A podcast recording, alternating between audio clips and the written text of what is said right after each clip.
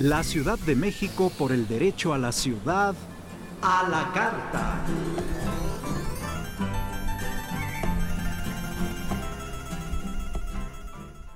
¿Qué tal? Muy buenas noches, bienvenidos al Derecho a la Ciudad a la Carta.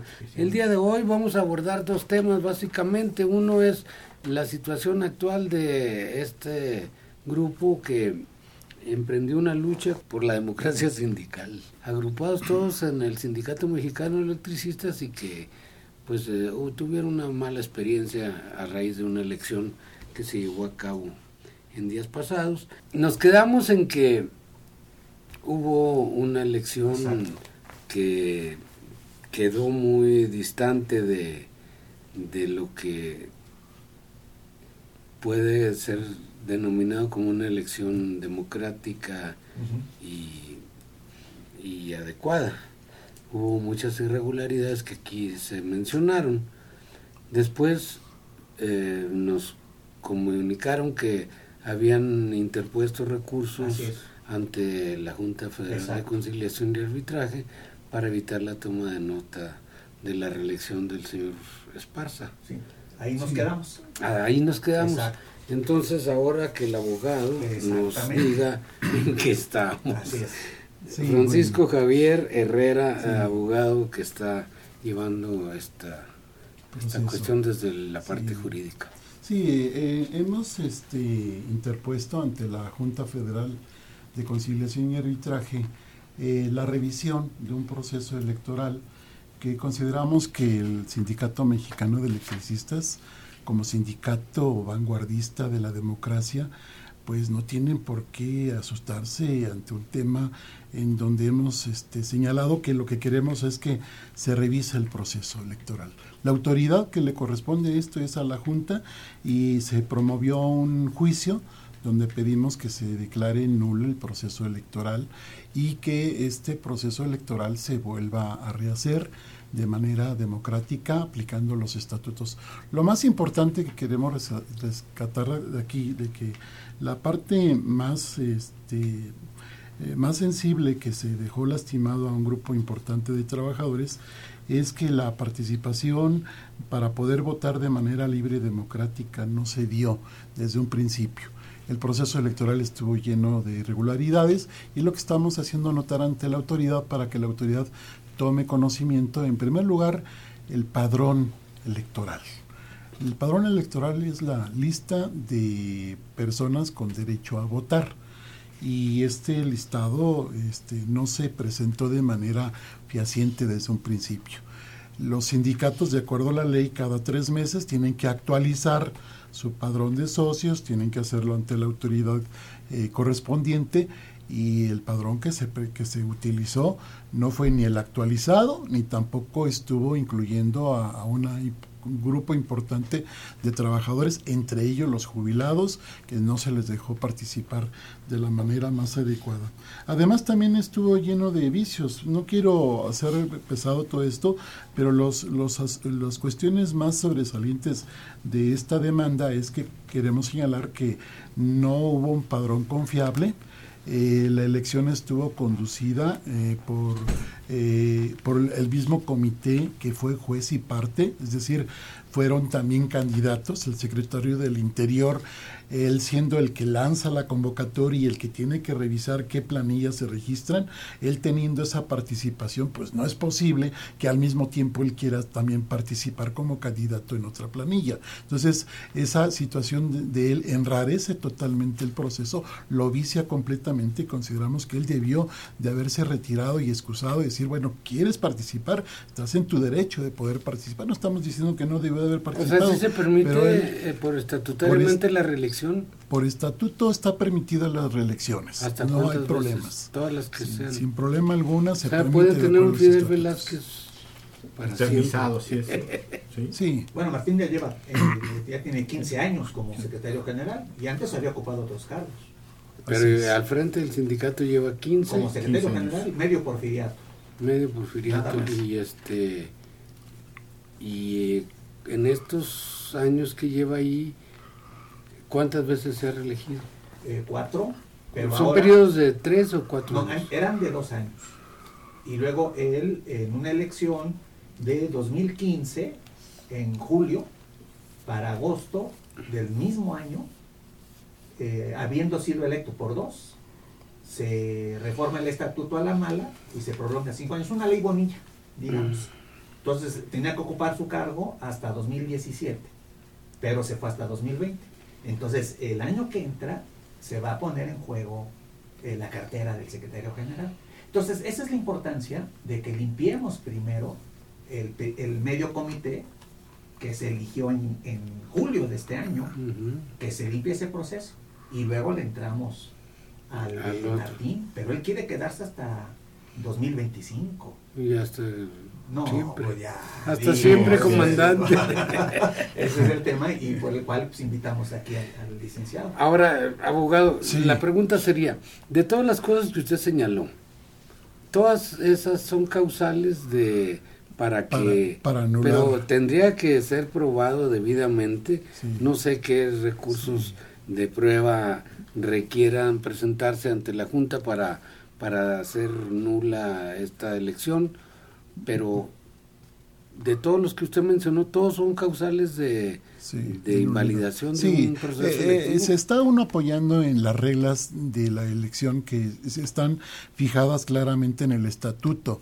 El estatuto es el órgano interno que regula eh, las reglas de juego de la organización sindical como tal y el estatuto marca cuáles son los pasos que se tienen que dar y las obligaciones que se tienen que dar para llevar a cabo un proceso electoral. No se observaron las reglas del juego de los estatutos sindicales y de, esta manera se tiene que probar ante la autoridad de que no se tuvo un padrón confiable, de que no hubo eh, este, representantes suficientes de casillas eh, que pudieran darle validez a quienes se presentaban a votar. Se generaron 35.100 boletas y de, de, de 35.100 cédulas de votación sin ningún sustento, sin ninguna vigilancia, sin ningún listado confiable. Ya es, francamente, hacer una elección sin este tipo de control, pues viola, viola todo el proceso, lo, lo, lo vicia. Entonces, tenemos este juicio donde estamos esperando que la Junta revise que no se llevó a cabo un proceso apegado a la ley, apegado a los estatutos, y bueno, este, y además tenemos ahí un juicio de amparo también en donde estamos señalando que la autoridad que le dio ya una toma de nota al, sindicato, lo hizo sin haber tenido su obligación de cuidar y observar que se reunieron todos los requisitos estatutarios, que se entregaron las cédulas de, de votaciones como debe ser y que se llevó a cabo esto. La autoridad creyó mucho, la Dirección General de Registro de Asociaciones, en creer en la buena fe de la organización sindical. Pero no es correcto. Finalmente, si a mí me van a dar una toma de nota, es obligación. Y más cuando hay una disidencia que está reclamando. así es. Entonces creo que aquí se precipitó un poco. Y, más cuando hay una 4T. y más cuando hay un TEMEC. Sí, También. A ver, estamos inaugurando el TEMEC. Estamos entrando en esta. Y parte del donde lo más, lo más sonado de y lo que más eh, pondera de los beneficios que puede traer es la firma de este tratado de libre comercio, ahora TEMEC, antes TLC, es precisamente el capítulo laboral. Laboral, donde la parte medular de ese capítulo laboral es la democracia sindical. Tengo entendido. o sea, no se meten en otros aspectos, sino inclusive hasta pretenden supervisar que estas cosas eh, sean sean este pues vistas y sancionadas por organismos del mismo TEMEC eh, las cuestiones de, de, las elecciones sobre todo en los grandes sindicatos como este, eh, faltaría ver qué pasa con los mineros, con los telefonistas, con los, petroleros. Hay grandes eh, gremios que el magisterio mismo. A ver, no te rías, Yo creo que el tema.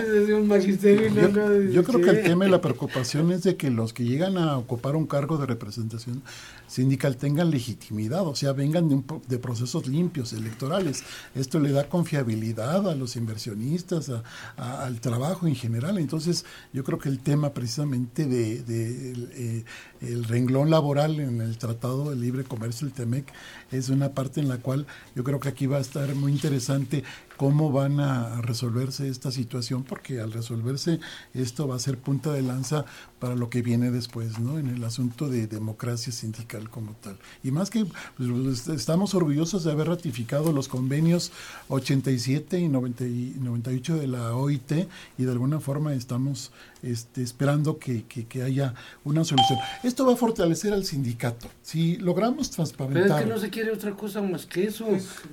¿Por qué? ¿Por qué el sindicato más antiguo de este país? Así es. Eh, tan querido por la población que tuvo participación en la revolución. Hay versiones de que fue carrancista, que los batallones rojos andaban con huerta, no sé qué cosas, pero... Pero no es así. Eh, no es ahí... El ESME se negó a formar parte de los batallones rojos. Se negó a combatir al, al zapatismo. Exactamente. El ESME no aceptó el llamado de Carranza para combatir a los campesinos. Entonces, pues hay toda una historia, hay toda una historia de este sindicato que, insisto, es el más antiguo de México, junto con los tranviarios, ¿no? Bueno, el más antiguo sí es el mexicano de electricistas. Antes que se funda, sí, se funda el 14 de diciembre de 1914, en pleno proceso revolucionario. Y por ahí también se andaban queriendo organizar el magisterio ya como sindicato. Se habla de algunos momentos en que hubo manifestaciones de maestros en plena revolución pues escuchamos al licenciado Francisco Javier Herrera, a Mario Benítez Chávez y falta que se exprese Rafael Chávez, que también está aquí. Si, no, hace uso, este se queda. Muy bien, pues muchas gracias, gracias por la, por la oportunidad de, expresarnos. Este, un saludo al auditorio, un saludo a los meditas. Y a mí me gustaría hablar un tema muy importante también, que es este el tema de la seguridad social. Hace poco tuvimos una asamblea donde tenemos un presupuesto que se gana por esta empresa, como se ha mencionado en otras ocasiones, de una empresa que se formó a través de una asociación con Mota Angel, que esta empresa se da como Fénix. Y de esta empresa se gana un porcentaje de dinero y ese porcentaje se divide en, varias, este, en, en, varios aspectos. Entre esos aspectos se maneja que hay un porcentaje de 15 millones para lo que es la seguridad social. Quiero mencionar que a partir del primero de diciembre del 2018, todos los, los que no tenemos trabajo nos hemos quedado sin ese, ese beneficio y ese eso que es muy importante, que es la seguridad social. No tenemos la manera de poder nosotros eh, tener este, el beneficio de, de la salud, ¿no? Que es algo que es grande para cualquier mexicano que tenga, ¿no? Entonces, ese presupuesto que se generó no se ha cumplido, a partir de ese momento no se ha podido cumplir, no se ha pagado, ya se entregó un documento, estoy esperando que lo conteste el prosecretario de Servicio Médico, este Miguel Márquez Ríos, se le entregó un documento, hasta la fecha no se ha respondido qué ha pasado con ese dinero y entonces este hacemos el llamado a que la gente siga participando para que tengamos esa esa seguridad social, ¿no? Entonces, hay muchos aspectos que están violando el sindicato que a final de cuentas no da especificaciones de los gastos que se generan por esos por esas ganancias de esa empresa o de esa asociación. Entonces, vamos a seguir esperando de, la impugnación, como bien decía mi compañero Mario, vamos a sacarlos, vamos a sacarlos con esta impugnación, vamos a seguir este trabajando en equipo. Tenemos la unidad más más completa. Se puede decir que tenemos una muy buena unidad ahorita para seguir este, llevando a cabo los procesos de, de, demandas o de impugnaciones que tengamos que hacer, ¿no? Así es. Que es la otra parte de, de ser también empresa. Sí. sí. O sea, ser, ser sindicato y a la vez eh, la opción que se les dio al negárseles la reintegración a la fuente de trabajo era la opción negociada con la anterior administración, que iban a formarse cooperativas para, pues no sé, coadyuvar en la generación y en en distintas áreas de, la industria eléctrica. Aprovechando la gran experiencia. Y, tenemos otro caso que es la este proyecto de la 4T de, de que se tiene que interconectar todo el país y, y poner internet a todo el, territorio, para que no sea nada más una frase de Carlos Slim de que todo es territorio Telcel. que así no, es. Ya no es que no hay tal, porque hay, hay, muchos lugares donde no hay cobertura. Y se supone que para todos los programas sociales y todas esas cosas y la entrega de los recursos a, a todos los programas sociales va a ser eh, bancarizado y la banca del bienestar va a tener sucursales en todos lados según lo que ha dicho el presidente López Obrador y para ello pues se requiere que la fibra óptica esté instalada en todos los rincones del país. Ahí es donde les me y esta parte ustedes han manifestado tener interés. Pues qué puede haber en este país y en el mundo que no se mueva por la electricidad. Si un día que una hora que hay un apagón, cómo las cosas se ponen. Sí, sí, sí, económicamente hay una afectación terrible en ese aspecto. Entonces a, este gremio le debemos que tengamos todos los días luz y conectividad y muchas cosas que se muevan con base en la energía. La energía eléctrica también se genera con base a otros energéticos como es el petróleo, el gas y demás. Pero, tenemos también eh, proyectos alternos para eh, justamente evitar o ir, eh, digamos, desplazando la matriz petróleo o gas por energías alternas. Hablemos de, la rehabilitación de las 60 hidroeléctricas que a partir del Programa Nacional de Electricidad se ha propuesto la Secretaría de Energía y Comisión Federal de Electricidad para ir acotando la generación más cara, que está justamente en manos de más de 700 permisos que se entregaron en sexenios pasados. Y esa hay otra parte importante que se debe conocer, porque el señor Martínez Parza detenta una empresa que está solicitando, una empresa privada de, capital portugués transnacional, que está ¿Con la cual se asoció? Sí, con Mota exactamente. Entonces ellos están solicitando un permiso de generación por 30 años y que les compre el gobierno 1700 megawatts. Y nosotros francamente no estamos de acuerdo, porque necesitamos renovar la energía limpia, rehabilitar y no más permisos a los y Pero ¿y, ese Enron qué, cómo, cómo genera? ¿En base a qué? Esa empresa. Ah, bueno, tienen proyecto, no, o sea, tienen Esos megawatts con qué los... 1700 están en proyecto, ni siquiera... Pero ¿cómo los quisieran...? A partir de 14 generadoras que en la negociación con Peña... ¿Con gas? ¿Con qué? Sí, sí con, con ciclo combinado, exactamente. Gas y, petróleo. Gas y petróleo. Y otra cosa importante es que, eh, retomando este aspecto jurídico, eh, Martínez Parza, en medio de todas sus mentiras, reiteradamente señala que el abogado que está eh, asumiendo la, la, ofensiva jurídica para reponer el proceso sindical es el mismo abogado que tuvo Alejandro Muñoz hace 10 años, que Alejandro Muñoz fue el operador de Javier Lozano y Felipe Calderón para generar una ruptura dentro del sindicato y negar la toma de nota y a partir de ahí generar un ambiente que hizo propicio el, decreto liquidador. Entonces hay una historia terrible respecto a este señor, Alejandro Muñoz, y eh, él se hace cargo de buscar esta ruptura, la logra y a través de, de esta división el entonces secretario de Trabajo, Javier Lozano, interviene y generan el ambiente para que se extinga luz y fuerza. Y el, punto que yo quiero aclarar es que este señor Esparza reiteradamente acusa a la planilla para todos todo que el abogado que, que está asumiendo esta ofensiva jurídica por reponer el proceso es el mismo que el de Javier Lozano, de Alejandro Muñoz, etcétera. Y yo quiero negar absolutamente y categóricamente esta afirmación. Y aquí está. Sí, claro, es totalmente. Lo diga él. Es totalmente falso. Yo ni siquiera conozco a esta persona con la cual se me quiere ligar. Y bueno, este, yo traigo una trayectoria, lo conocen los compañeros. Soy universitario, orgullosamente guam Este, soy sindicalizado igualmente del, del CITUAM y soy un profesor que estoy comprometido con la lucha social y mi especialidad es precisamente en el derecho laboral, en el derecho de la seguridad social también. ¿no? Entonces, de alguna manera yo creo que esto de decir mentiras y ligarlo a otro tipo de cuestiones, pues es un juego sucio, ¿no? que no estaría correcto seguirlo señalando. ¿no?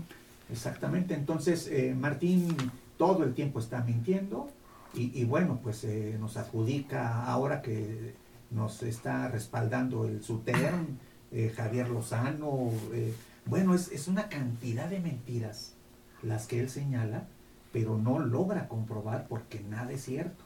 Y reiteradamente lo emplazamos a que demuestre, porque lo hace pues para aislar nuestra lucha frente a organizaciones sociales, porque tener el monopolio de las siglas del SME es manipular con su prestigio a la opinión eh, apoyadora del sindicalismo democrático. Y esto pues es absolutamente falso. Somos una corriente eh, enraizada en la base eh, formamos una planilla, le disputamos el, proceso electoral, hicieron un cochinero en todo ese proceso, golpearon a nuestra gente, sacaron a nuestros escrutadores de las divisiones, no pudimos contar nosotros los votos, no publicaron el padrón, y, esto que señala eh, nuestro abogado. O sea, imagínense ustedes que imprimen más de 35 mil boletas electorales el padrón que aparece en, la Secretaría del Trabajo es de 15 mil. Así es. Y votan 17 mil. Así es. O sea, el padrón es de 15, votan 17 y, e imprimen treinta y tantas mil boletas. Y es el momento en que no pueden y no van a poder demostrar un padrón eh, fiable. Vamos, no, no es una elección eh, realmente como la que merece el mundo obrero, el mundo sindical. No queremos que se meta el gobierno. No queremos que nadie se meta. Queremos piso parejo. Nuestra demanda es que se reponga el proceso. Si nos ganan, pues perdimos. Pero que sea limpio. Que nos dejen votar, que nos dejen participar, que no nos peguen, que no nos insulten. A gente de nuestra planilla físicamente la golpearon. Sí, hay intimidaciones de todo pues tipo. Ese es el gangsterismo. Entonces nos O sea, ustedes no se pueden arrimar allá al local yo no de, de, a, mi compañero Rafael, eh, platica tu experiencia cuando fuiste a solicitar esto, por favor. Lo sacan los guaruras privados que ya tienen, gorilas. Sí, aproximadamente fueron como ocho personas, pero como dice mi compañero Mario, era seguridad privada. O sea, ya no es una seguridad dentro del sindicato de compañeros, sino era seguridad privada que contrataron. Ocho personas aproximadamente me escoltaron hacia afuera como si fuera un delincuente por ir a entregar un documento a la Procuraduría de al procurador de la Comisión Autónoma de Justicia porque ya había entregado el documento a lo que es el servicio médico, ¿no? Al, fomento a la salud que es el secretario Miguel Márquez Ríos. Entonces, bajé, puse el documento en, llegué a la Procuraduría con el procurador y el procurador me esperó un rato ahí me dijo, espérame tantito cuando menos esperé, ya en la puerta tenía ocho personas esperándome para ver, dije, a lo mejor me van a aventar por el edificio, no sé qué me vayan a hacer, pero sí, este, realmente, como dices, ya es, es un ataque ya este, directamente de ellos contra nosotros, eh, no permitirnos hacer absolutamente nada. No nos quisieron firmar el documento, el procurador no quiso firmar el documento que llevaba, él simplemente me dijo, tú ya no tienes que pisar aquí el sindicato, tú no tienes ya derecho, y entiéndelo, a partir de este momento por meter una demanda, tú ya no tienes derecho a estar en el sindicato. Y yo digo que pues violan nuestros derechos, ¿no? De poder tener una elección, como dice mi compañero Mario, libre. Yo, yo quiero decirle a los trabajadores del SME que tengan mucho interés por ver el que se tiene que reformar y adecuar los estatutos sindicales con motivo de la reforma laboral, donde los próximos procesos electorales son con mayor vigilancia, con presencia de inspectores eh, de, de, la Secretaría del Trabajo. Esta elección que tuvimos, que acabamos de pasar, este, no hubo vigilancia, no hubo, este, no hubo presencia de inspectores, de personas que estuvieran presenciando todo ello. Si no nos permitieron que hubiera ni siquiera este, representantes en cada y uno de los ¿Y cuántas, cuántos centros de votación se tienen que abrir para...? 11 divisiones y fue un proceso que duró nueve días. Y en las 11 divisiones no tuvimos nuestros representantes de planilla. Nunca Como lo- de- los equivalentes a los funcionarios de casilla que tienen los partidos a nivel de elecciones estatales o federales, en nuestra planilla no contó con representantes, ni contamos los votos. Bueno, Pues me- imagínense ustedes que si eso es democracia, y esta es la prueba de fuego para la 4T, para Luisa María Alcalde, ¿qué van a hacer? ¿Cómo van a convalidar esto? Así es. Bueno, tengo llamadas que necesitamos reportar y también que los maestros expresen algo de, de lo que andan haciendo por acá y, y por Claro. allá, por Oaxaca y por acá. Humberto Díaz Arauzo, viene raíces politólogo desde Tlaxcala, llama para decir, a partir de que el ESME se formó en plena revolución, mi opinión es que se requiere una elección democrática en la dirección del sindicato, acorde con la herencia de lucha democrática y solidaria con las causas sociales, como lo ya hecho desde su nacimiento. Opino que la situación del ESME es en gran parte por la falta de lucha y sentido democrático de los propios trabajadores. Finalizo con la siguiente conclusión. Se requiere eliminar a Martín Esparza de la propia dirección del ESME. Pues esa es la opinión de este señor Y la de Miles. Humberto Díaz Arauzo. Pues eso tendrán que expresarlo en las urnas. Eso es lo que queremos. El día que, proceso, el día que se pueda hacer eso, es. el día que se pueda es. hacer eso, si es que se puede hacer, y si no, pues es- quedará esa mácula ahí en... Es la prueba de fuego para En este Manuel y su 4T tema. a nivel sindical. Es correcto. Sí, es su prueba de fuego. Pues te- tiene también la otra prueba de, de fuego tremendo, la del petrolero. Sí. Porque también. parece que el Romero de Champs ya se... re- Es el poder tras el trono. ya se quedó ahí agazapado, no sé qué. Sí, a través de otra persona está. Este, entonces ahí están esas cosas. Rocío nos dice buenas noches. Quienes hemos estado en la lucha de resistencia del ESME desde el inicio sabemos bien quién dice la verdad. No pueden engañar a quien está bien informado. Pues sí. o sea, claro, Así las es. mentiras de Martín no, no engañan adentro. Miente, miente, pero ya no engaña, ¿eh? Bien. Así es. Son las llamadas que tenemos al momento. Estela Luz Brillante, así es. Los 44 mil electricistas aportamos a través de los años, por más de 100 años, el incremento del desarrollo económico del país. Saludos compañeros esmeitas, hasta la victoria, hasta recuperar la democracia en el ESME, fuera charros del ESME, Cisne RIB. Saludos compañeros, un, un saludo fraterno. Huicha María Luisa Sando, Sandoval Landeros nos dice muchas felicidades. Benito Roldán, saludos Mario, Mario, Rafa y amigos del programa. Vamos contra el charrismo sindical, en particular con Martín Esparza, que es representante del SMEI y directivo de Fénix. Parecería chiste, pero es real. Hasta ahí vamos con las llamadas. Los compañeros del ESME, pues gracias.